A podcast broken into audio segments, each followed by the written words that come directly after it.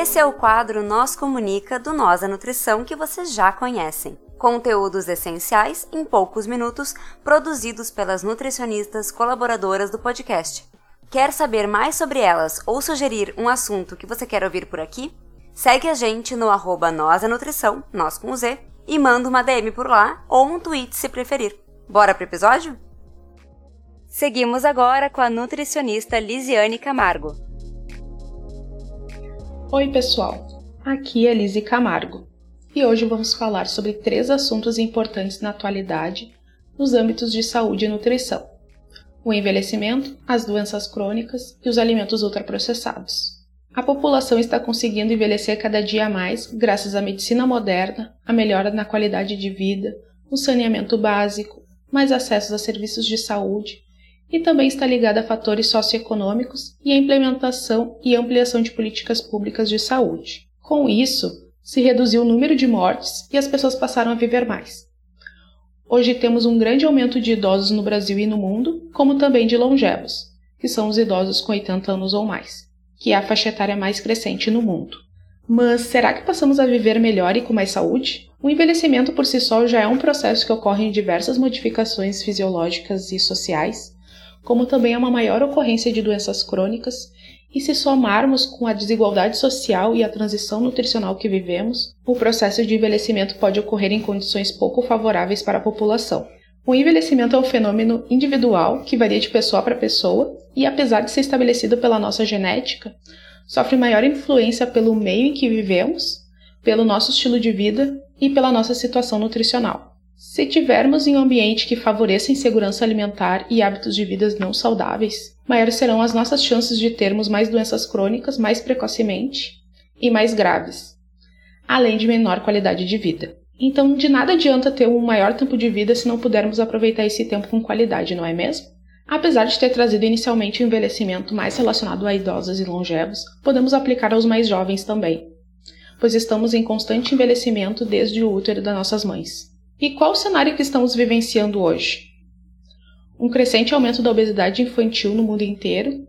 As crianças estão cada vez mais cedo tendo doenças crônicas que nas gerações passadas só ocorriam na idade adulta ou na terceira idade. Aqui eu citei o caso da obesidade infantil, que é o que mais tem sido comentado nos meios de comunicação, mas é importante citar que o aumento das doenças crônicas também ocorre em crianças e adolescentes magros e o que é algo bem perigoso, justamente por se ter a ilusão de que pessoas magras são sempre saudáveis. E assim essas doenças evoluem silenciosamente por não serem tratadas precocemente com seriedade. E o que mudou na nossa alimentação cotidiana para um aumento cada vez mais precoce das doenças crônicas na população? Desde a transição nutricional, se observa o aumento no consumo de alimentos ultraprocessados ocorrendo cada vez mais cedo, muitas vezes sendo ofertados já na primeira infância, a partir da introdução alimentar ou até mesmo antes em algumas famílias. Já sabemos que o consumo excessivo de alimentos ultraprocessados está ligado a uma série de problemas de saúde, como diabetes tipo 2, hipertensão, doenças cardiovasculares, deficiências nutricionais, excesso de peso e até mesmo cânceres no decorrer da vida. Além de não sabermos os efeitos cumulativos a longo prazo de diversos aditivos que são adicionados nesses alimentos pela indústria alimentícia. Entretanto, Adotar uma alimentação saudável não é apenas uma questão de escolha individual. Existem muitos fatores físicos, econômicos, políticos, culturais, psicológicos e sociais que podem influenciar tanto positivamente como negativamente no padrão alimentar das pessoas. Um dos fatores que pode ajudar a se ter um padrão alimentar mais saudável é o ambiente alimentar. Morar em locais que há feiras e mercados que comercializam frutas, legumes e verduras com boa qualidade, além de outros alimentos in natura a um preço justo.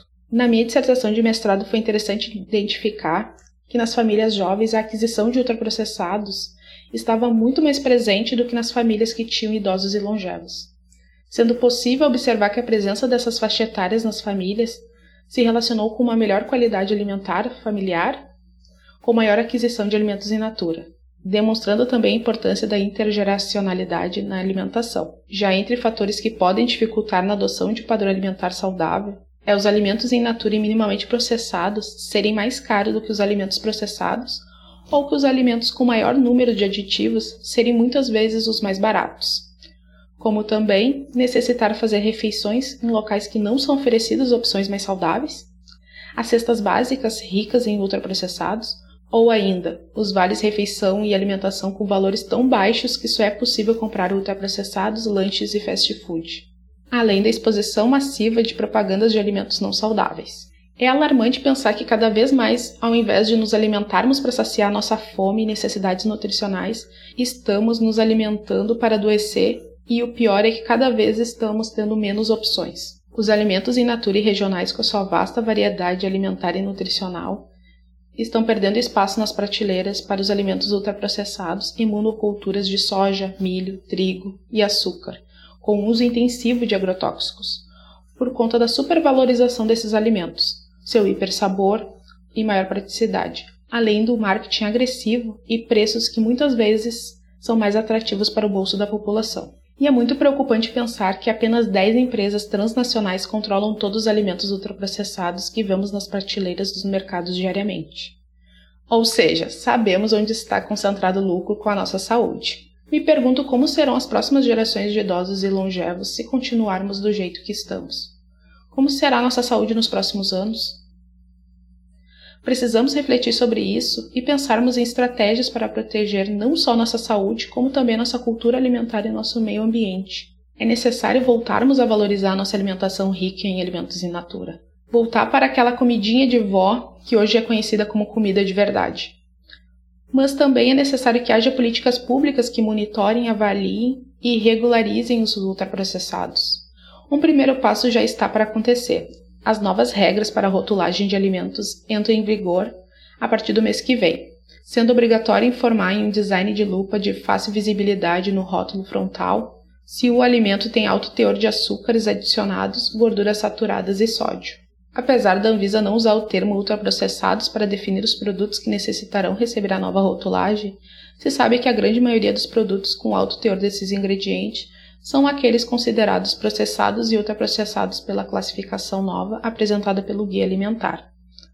Essa mudança irá ocorrer após mais de seis anos de debates.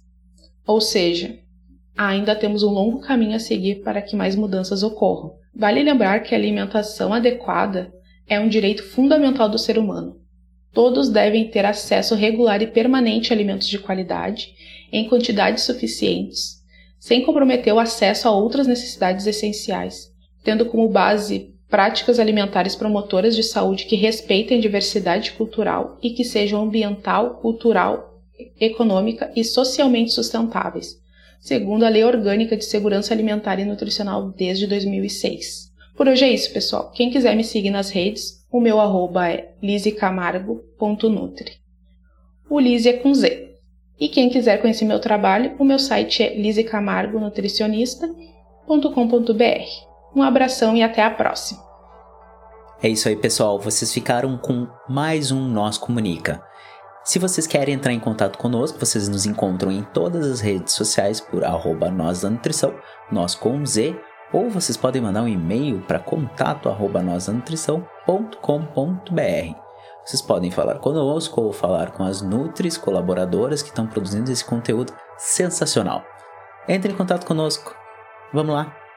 Abraço. Tchau, tchau.